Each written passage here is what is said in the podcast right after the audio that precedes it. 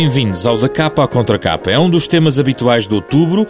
Está já à discussão o documento mais importante produzido anualmente pelo Governo. O Orçamento do Estado está longe de ser uma mera projeção de receitas e despesas no setor público. Ali se podem discutir orientações económicas, o papel das empresas, o consumo das famílias e a importância do contexto internacional. Mas o que verdadeiramente pode fazer a política orçamental, por exemplo, a sustentabilidade da economia portuguesa, pela prevenção de novas crises financeiras e de intervenções externas. Neste programa não vamos analisar o Orçamento de Estado para 2019, vamos sim olhar para o estudo de Abel Mateus, intitulado Orçamento, Economia e Democracia, publicado esta semana pela Fundação Francisco Manuel dos Santos.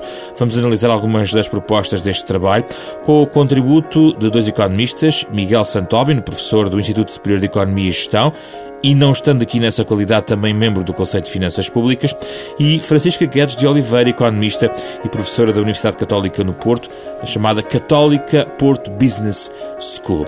Com eh, os nossos convidados vamos conversar sobre o orçamento nos próximos 25 minutos. Bem-vindos, obrigado pela vossa uh, presença. À distância está connosco Francisca Guedes de Oliveira, aqui no estúdio em Lisboa, Miguel Santório. Francisca Guedes de Oliveira, eu começo uh, por si. Nós, como indiquei, não estamos a discutir o Orçamento de Estado em vigor, estamos a discutir em termos globais uh, o que é um orçamento e o que, para que serve uma política orçamental. diria, na sua avaliação, de que a política orçamental tem sido um instrumento suficientemente relevante para o rumo da economia portuguesa no sentido positivo?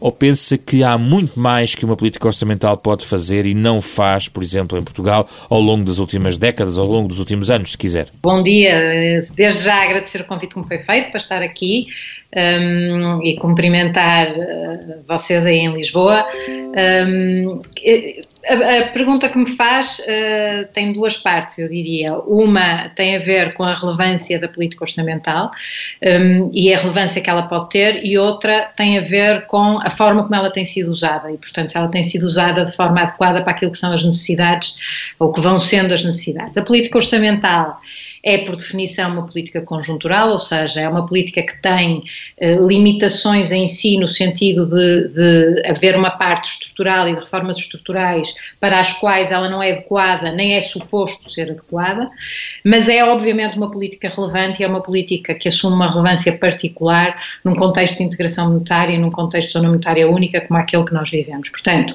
é objetivamente o instrumento de política conjuntural por excelência, ou seja, é aquilo que o governo, que os governos, os vários governos nas últimas décadas têm uh, uh, como política para, para fazer face aos ciclos e para fazer face a um conjunto de circunstâncias conjunturais uh, e, portanto, desse ponto de vista é ob objetivamente da maior relevância e da maior importância. se tem sido ou não usada adequadamente, umas vezes melhor, outras vezes pior, nas últimas décadas temos assistido, e, e o, o, estudo que referiu remete uh, para isso, e sobretudo nos últimos tempos temos assistido a um uso da política que não tem sido uh, contracíclico, portanto não tem sido usado, ou pelo menos não tem sido usado da forma, não tem sido maximizada a sua função estabilizadora e a sua função de amenização dos ciclos económicos, um, e portanto tem tido limitações, a sua utilização tem tido limitações, tem tido também limitações e agora nos anos mais recentes muito por um foco uh, no déficit e um foco uh, no, no, no, no, cumprimento dos critérios pela necessidade de sair do procedimento por déficit excessivo e, portanto, tem, tem, tem tido, na minha opinião, e poderemos depois mais à frente entrar em mais algum detalhe, limitações pelas opções políticas e ao longo destes últimos anos temos tido casos em que ela poderia ter sido utilizada de forma diferente na minha perspectiva e na minha opinião e tem tido limitações por causa dos objetivos que de certa forma nos são impostos pelo contexto europeu em que vivemos e pelo contexto de, de, de controle do déficit e, por consequência da dívida, a que estamos sujeitos. Vamos ouvir, vamos ouvir a opinião do professor Miguel Santobin, já voltamos, é uma conversa entre todos. Miguel Santobin, uh, prefere ir pela relevância ou se, se, o uso tem sido adequado nos últimos tempos, vai direto a este, mais este segundo tópico sobre a política orçamental? Eh, muito bom dia a todos. Bom dia, Francisca. Uh, agradeço o convite de estar aqui na Renascença. A política orçamental tem, tem várias facetas, digamos assim. Pareceu-me, mas não tenho a certeza, que subjacente a essa pergunta está a utilização da política orçamental, provavelmente num dos seus aspectos, que seria a estabilização do ciclo económico. Mas a verdade é que a, a política orçamental tem pelo menos em termos clássicos, eh, outra, pelo menos outras duas funções, na distribuição do rendimento, na promoção da eficiência do crescimento económico e ela tem sido, se não utilizada, pelo menos tem necessariamente consequências sobre esses objetivos aqui em Portugal, dado o tamanho que o Estado português tem e que qualquer Estado em qualquer economia moderna tem. De facto, estou de acordo com a Francisca e, e com os autores do estudo que, que nos transmitem a ideia de que a política orçamental não teve um papel na estabilização do ciclo económico. Na melhor das hipóteses, foi acíclica. Em muitas ocasiões, terá mesmo contribuído para que esse ciclo pudesse ser mais cavado. Ou seja, ao contrário do que ao deveria contrário ser. do que deveria ser. Hum. Uh, esse, esse aspecto tem, ou essa, essa constatação, essa descoberta, essa constatação tem, tem imensa importância, até porque uh, a possibilidade que a política orçamental tem de ser contracíclica depende também do, do que foi a política orçamental no passado. Da, da seguinte forma, quando, uma, quando um, um Estado é extremamente endividado, o seu espaço orçamental, ou seja, a sua capacidade que ele pode ter em certas circunstâncias, ter um déficit maior, é muito menor. E, portanto, a sua capacidade de ser contracíclico é, é inferior. E, portanto, nós não só em Portugal não fomos ou não tivemos uma política orçamental contracíclica, como, de certa forma, arranjamos maneira de não poder ter uma política orçamental particularmente contracíclica nos próximos tempos. Francisco Guedes Oliveira, e nos outros elementos da política orçamental, para além da estabilização, também a questão da redistribuição, também tem sido feliz a política económica nos últimos anos? Depende de que últimos anos estamos a falar. Pode, pode, pode ir buscar o calendário que achar melhor. uh, Ora bem, durante os anos de, de, de ajustamento, não, uh, na minha opinião, não. Uh, estamos a falar na perspectiva da equidade, depois é a, mas, mas, já agora, mas deixe-me só aqui um, um, um parênteses. Uh, não no, no, ajustamento, e isso é normal, ou poderia ter sido de alguma maneira usado nesse sentido? Ou seja, é inevitável que não houvesse durante o não. período de ajustamento? Não, ou seja, durante o período de ajustamento fez-se uma política procíclica, não é? Portanto, estávamos num período recessivo e fez-se uma política eh, orçamental contracionista e, e, como todas as políticas orçamentais, elas podem ser num sentido, e neste caso era no sentido de contração da despesa pública, mas as opções que se fazem dentro das, da, da despesa que se escolhe para contrair ou, ou, ou, da receita que se escolhe para cobrar a mais, uh, há sempre uh, a possibilidade de aumentar ou diminuir uh, a capacidade redistributiva do orçamento, ou seja, onde se corta ou onde se vai buscar mais receita é relevante do ponto de vista da, da, da, da equidade e do, ponto de vista redistributivo. Portanto, há sempre, não é inevitável que uma política contracionista agrave a desigualdade, assim como não é inevitável que uma política expansionista diminua esta desigualdade. E, portanto, na minha opinião, houve erros graves de, neste, nesta linha, na linha da equidade e na linha da, redistribuição, que fez com que aumentasse a desigualdade em Portugal e que aumentasse a, a quantidade de, famílias e até de crianças próximo do limiar da pobreza ou em risco de pobreza, eh, e portanto, não, esse eixo da política orçamental, sobretudo num passado mais recente, não tem sido utilizado, na minha perspectiva, eh, da forma que pode ser utilizado, porque a política orçamental pode, de facto, como a Miguel dizia muito bem, ter um papel, aliás, é, é uma das suas funções tradicionais, ter um papel muito importante do ponto de vista da, do combate à desigualdade na distribuição do rendimento, não é? Um, Mas é um, é um instrumento central ou complementar a outros, ou seja, é o principal instrumento? é, um, é, o principal instrumento, as transferências, quer do ponto de vista do desenho do sistema fiscal, que está implícito depois no Orçamento de Estado, eh, nomeadamente nos escalões de IRS, na progressividade dos impostos e, e, etc., como do ponto de vista das transferências uh, sociais, uh, definição de subsídio de desemprego, uh, todo, todo, todo o mecanismo de apoio que existe e, e, que permite a redistribuição, é, obviamente, um dos, dos instrumentos fundamentais do ponto de vista de desenho de política no combate à desigualdade. Era aí que eu queria chegar em, em termos concretos, Miguel Santóbino. Quais eram, de facto, os, os, fatores que o orçamento podia colocar para combater desigualdades na nossa economia? Talvez sejam dos ângulos menos visíveis da discussão que nós temos todos os anos sobre um orçamento de Estado. Forma, olhamos muito para grandes números, alguns setores de despesa, mas a forma como ele pode ajudar a, a travar as desigualdades nem sempre é perceptível logo à primeira. Não podia estar mais de acordo não podia estar mais de acordo com o facto de que esse aspecto é muito pouco discutido, muito pouco presente e, e, e são apresentados muito poucos dados sobre o assunto que possibilitem alguma discussão. No, no estudo que nós estamos aqui assim a, a, também a apreciar, há alguns resultados bastante interessantes. Eu tive a oportunidade de assistir à apresentação do estudo na, na, na segunda-feira e, e, e, de facto percebe-se que o Estado português, através precisamente dos instrumentos que a Francisca mencionou, tem um papel importante em, em Portugal na redistribuição do rendimento.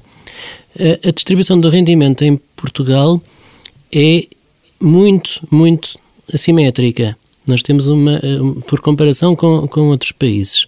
Ou seja, temos uma grande desigualdade na distribuição do, do rendimento o, o, através dos impostos, das transferências, dos subsídios de emprego, etc., eh, consegue-se que essa distribuição seja um pouco menos desigual. Mas continua muito desigual, como, não se, como, como seria de, de, de, esperar. Ou seja, todos os anos, no fundo, o Estado repete uma, uma receita de alguma redistribuição. No entanto, Uh, há um outro aspecto, e, e, eu estou completamente também de acordo com a Francisca, que, que, que é, o, é, ao Estado que cabe esta função e não estou a ver outra maneira a não ser através, de facto, da política económica, mas também num, num aspecto estrutural. Por exemplo, cabe, ah, cabe ao Estado português, o Estado português tem um papel muito importante na saúde e na, na educação.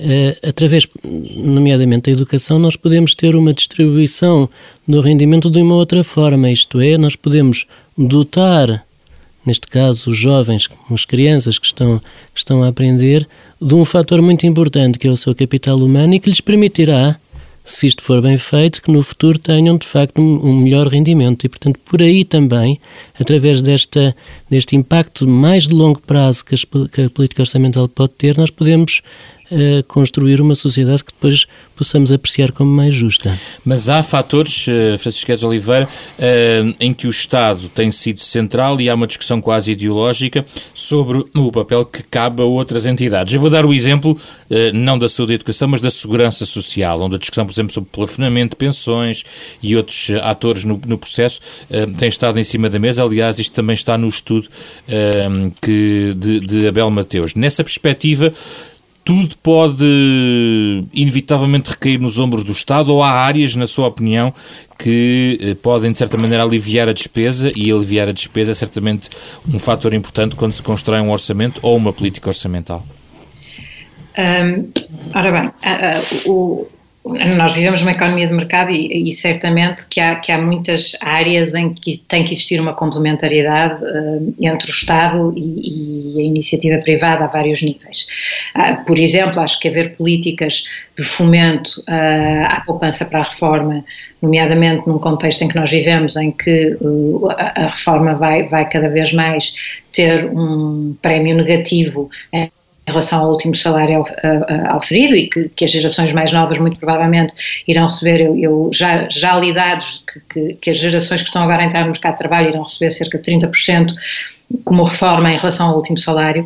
Portanto, há uma parte em que o, o sistema privado, nomeadamente uh, neste campo em particular das pensões, das reformas e da segurança social, pode ter um papel. Eu sou, uh, não sou nada eh, a favor do plafoneamento, porque acho que é introduzir regressividade no sistema e, portanto, desse ponto de vista, acho que o Estado tem o papel crucial de garantir que seja o que é quaisquer que sejam as medidas pelas quais se, se envereda, mesmo uh, usando o, o, sistema privado como complementar àquilo que é o papel do Estado, o Estado tem o papel de garantir que há uma promoção da igualdade e da equidade e, portanto, uh, uh, não pode introduzir, na minha perspectiva e na minha leitura, normas nem regras que prejudiquem ou que atentem contra essa igualdade ou essa, porque como o Miguel dizia, ela já é bastante gritante na nossa sociedade e, portanto, cabe ao Estado garantir que não se agrava e, e lutar contra.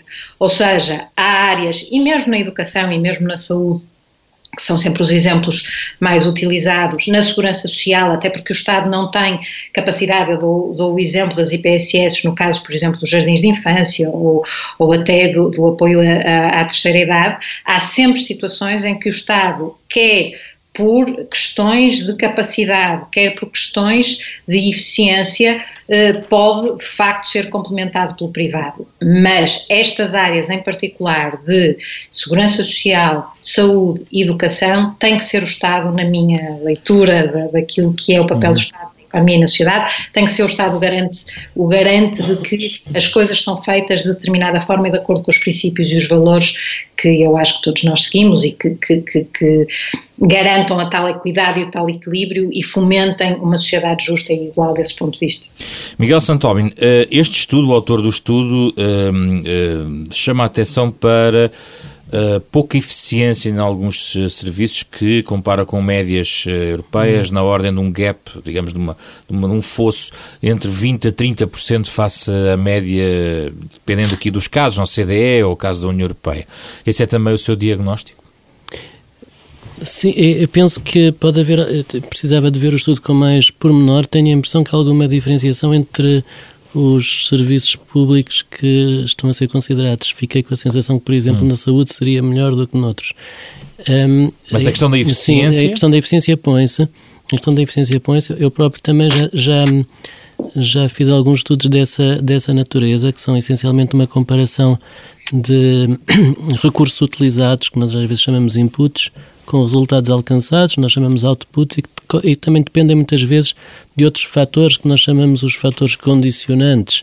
Por exemplo, na saúde, nós, Portugal é beneficiado de certa forma por um certo comportamento da população que, parecendo que não, não é tão mau, digamos assim, como o de outros países. Na, na apresentação aliás, do, do, estudo foi mencionado isso, a questão da dieta mediterrânica, uh, do, do, do, do, tabagismo, etc. É curioso. Não é que nós não fumemos, mas, mas fatores ao, ao, que nós estamos a discutir o orçamento, mas também vamos até à dieta mediterrânica. Até dieta é curioso. Está muito relacionado. não só pela, pela, dieta é que às vezes somos obrigados, nem que seja orçamental, orçamental é? mas não é, nem tanto por aí. Um, e, e agora, de facto, por exemplo, na na, na educação nós temos algumas, alguma, alguma ineficiência que tem vindo a ser uh, colmatada, tem vindo a ser colmatada. Uh, por exemplo, na educação, isto, isto relaciona-se também com a distribuição do rendimento, na verdade.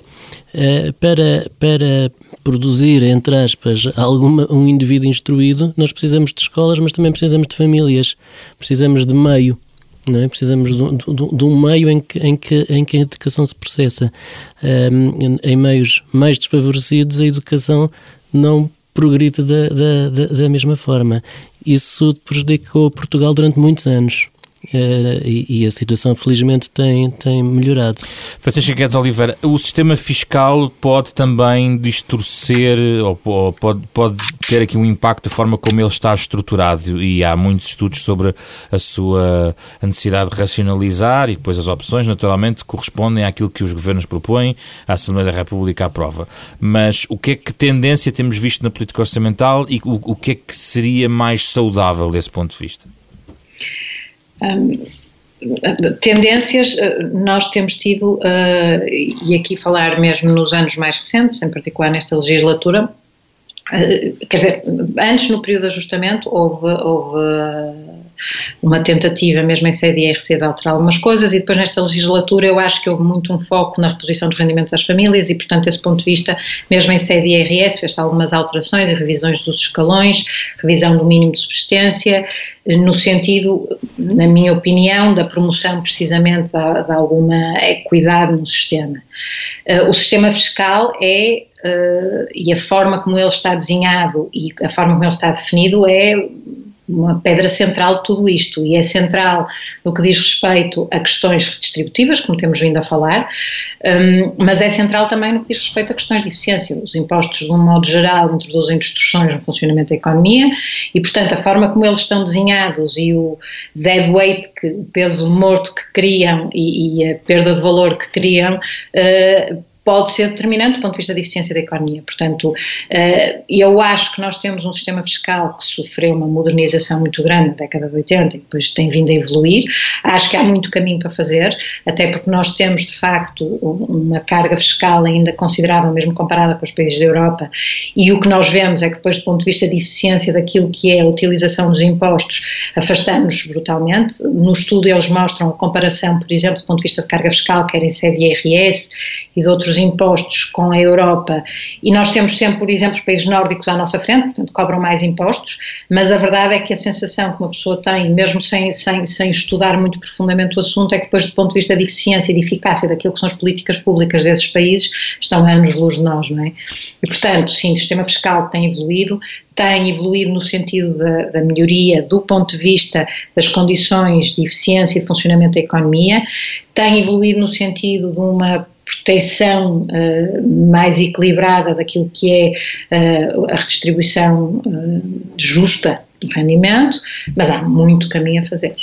Há espaço ou tem havido, há alguma rigidez no orçamento, no seu processo de construção, que favorece uma certa continuidade de políticas, uh, ou seja, é possível de facto haver uma continuidade de políticas utilizando a política orçamental, ou ela, é, ou ela propicia rupturas, uh, pelo contrário? Até que ponto as divergências do ponto de vista até ideológico sobre o rumo da economia um, podem fazer balançar ou não um orçamento muito de um ano para o outro, por exemplo? A, a, leitura que eu faço do processo orçamental e neste estudo há uma, uma parte do estudo que vai um bocadinho ao encontro uh, disto, não é uma, um, um, processo que seja amigo de, de, grandes rupturas e de grandes transformações e de grandes, portanto há, há uma base que, que do orçamento, desde logo porque nunca se faz um orçamento a zero, como não poderia, como não poderia deixar de ser, portanto há, há necessariamente aqui uma, uma base comum que, que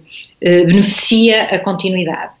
Há, no entanto, espaço, dentro dos limites e dos espartilhos que se têm, nomeadamente europeus, e, e das, das, regras e das, das, normas que estão estabelecidas na lei de enquadramento orçamental, eh, ainda assim há espaço para eu não diria rupturas porque é, é, muito forte, mas para algumas mudanças mais significativas em algumas áreas. Agora, rupturas propriamente, mesmo com mudanças ideológicas uh, mais acentuadas, e temos tido uma legislatura claramente mais à esquerda, até mais à esquerda se calhar do que outros governos PS, ehm, mesmo com essas alterações ideológicas, todo o processo, a forma como o orçamento é desenhado, os, as tais regras e normas a que o orçamento está sujeito fazem com que grandes rupturas e grandes saltos uh, não sejam fáceis. Hum. Professor eh, Miguel Santóbin, nesta questão da, da, da rigidez do, do orçamento, do ponto de vista de uma continuidade de políticas, qual é a sua apreciação uh, do, do que tem sido a experiência em termos político-orçamental em Portugal? É, é, o orçamento é por, por natureza, a política orçamental é por natureza uma política muito pesada e, portanto, aquilo que pode ser eh, mudado em determinado ano, de facto, não é, muitas vezes não é muito. Um, eh, desse, desse, isso dificulta, aliás, a utilização da política orçamental como instrumento de regulação conjuntural também.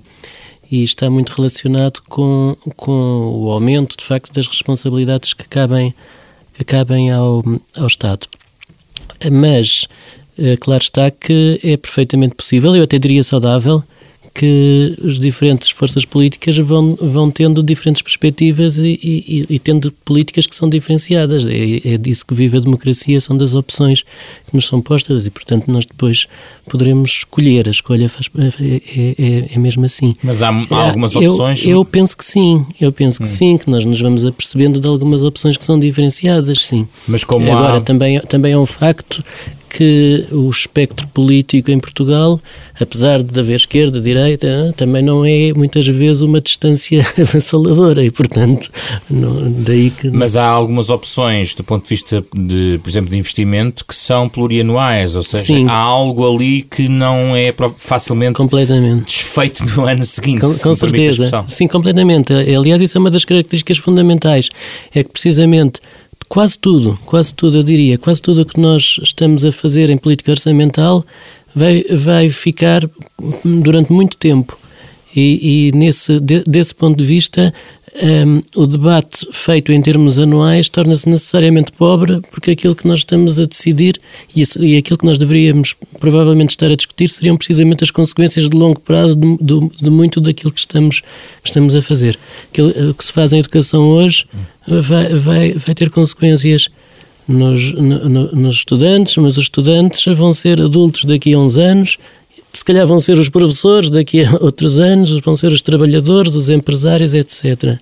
Aquilo que nós decidirmos sobre os impostos vai condicionar comportamentos que vão moldar, de facto, como nós devemos funcionar no futuro. E há uma outra questão que o estudo levanta que tem a ver sobre o controle democrático do próprio orçamento de Estado.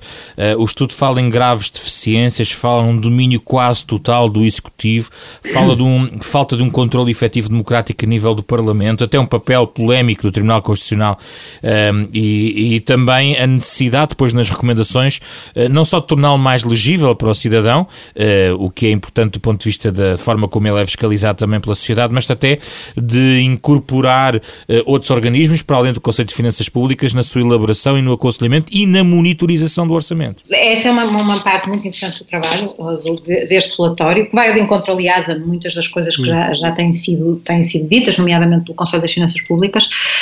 Um, de facto, o, o, processo, eu sou uma adepta de, de, democracia parlamentar e, portanto, de facto gostava que houvesse aqui uma maior capacidade do Parlamento de participar, por um lado, na elaboração e depois de ter, de facto, um maior poder de escrutínio e de controle daquilo que, que se passa a seguir. É verdade que isto é muito feito pelo braço executivo do Governo, quer dizer, isto, é, isto, isto está muito nas mãos do Governo, quer o processo de construção, como depois o processo de execução e controle do orçamento têm sido introduzidas, apesar de tudo, quer com o Conselho das Finanças Públicas, quer com a UTAU, um, mecanismos de um controle uh, e de uma elevação e qualificação do debate político em torno do Orçamento de Estado, que me parece extraordinariamente positivo.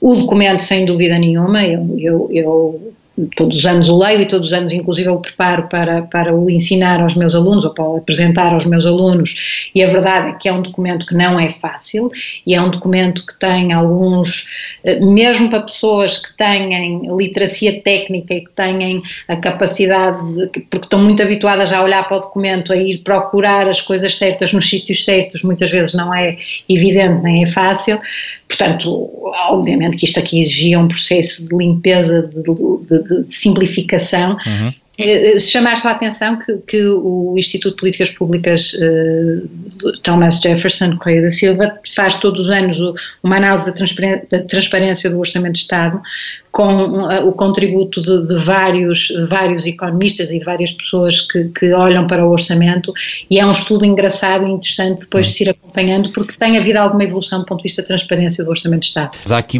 críticas muito incisivas à questão do controle democrático e fiscalização que compete aos legisladores, à Assembleia da República. Sim, e, e, eu estou, aliás, a Francisca enfatizou e bem a questão, por exemplo, da transparência dos documentos que são apresentados.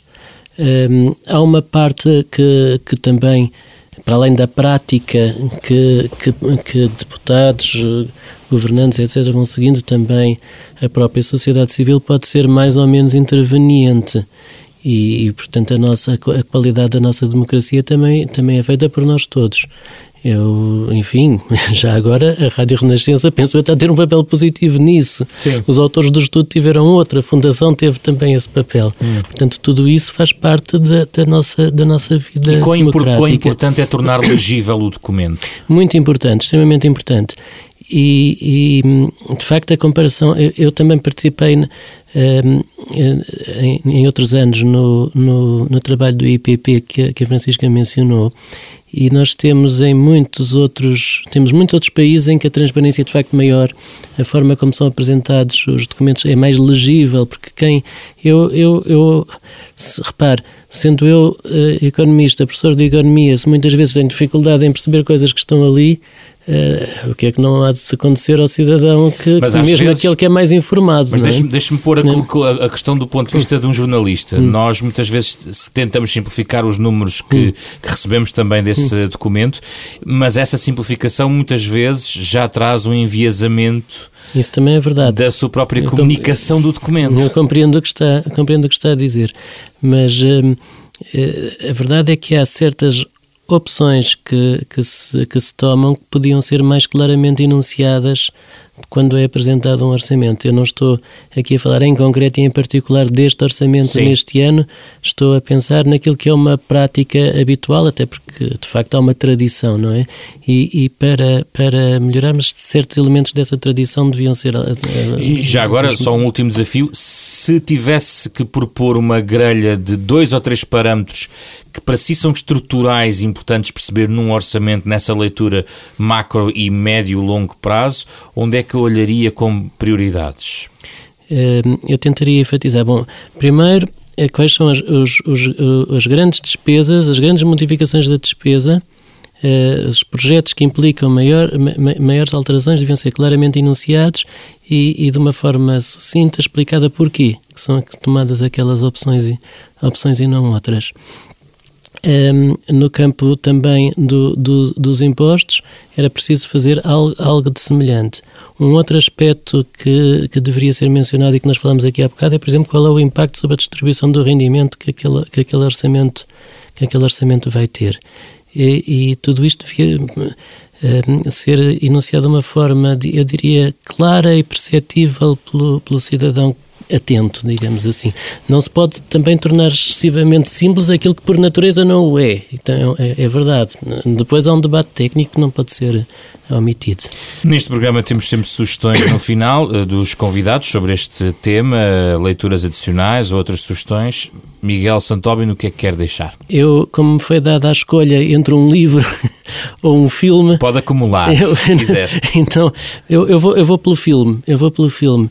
Um, aqui há uns tempos ouvi um filme britânico que me, que me tocou bastante, chama-se Eu, Daniel Blake, I, Daniel Blake.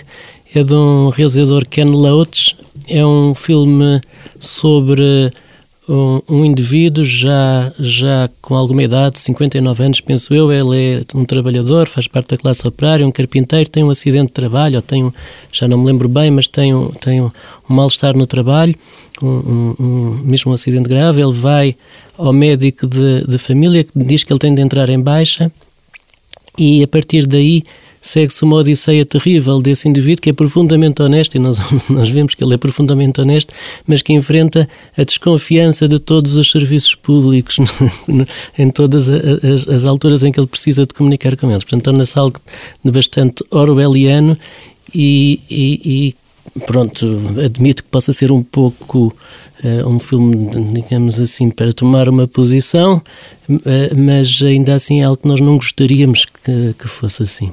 Em 30 segundos, a sua sugestão.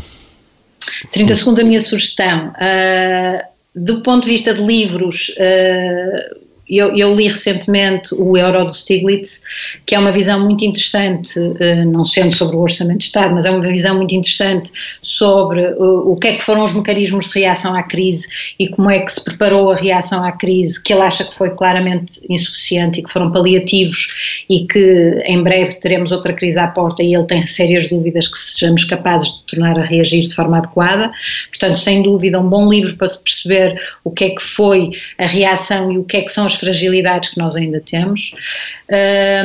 Filme, é difícil pensar num filme que tenha a ver com questões orçamentais sem pensar num filme muito chato, mas uh, de qualquer forma, eu vi recentemente e acho que apesar de tudo não deixa de ter a ver com este estudo, A Hora Mais Negra que nos relata como é que o Churchill chegou a primeiro-ministro e que uh, não tendo, uh, não sendo um grande filme, na minha opinião, mostra alguns aspectos muito engraçados do que é a democracia parlamentar inglesa e dos riscos dos riscos que corremos nestes períodos meios doidos de populismos que, que assistimos à nossa volta, de, de, das falhas da de democracia nos empurrarem para situações mais complicadas e, e, para situações mais extremas que acho que nenhum de nós quer relembrar ou quer voltar a viver.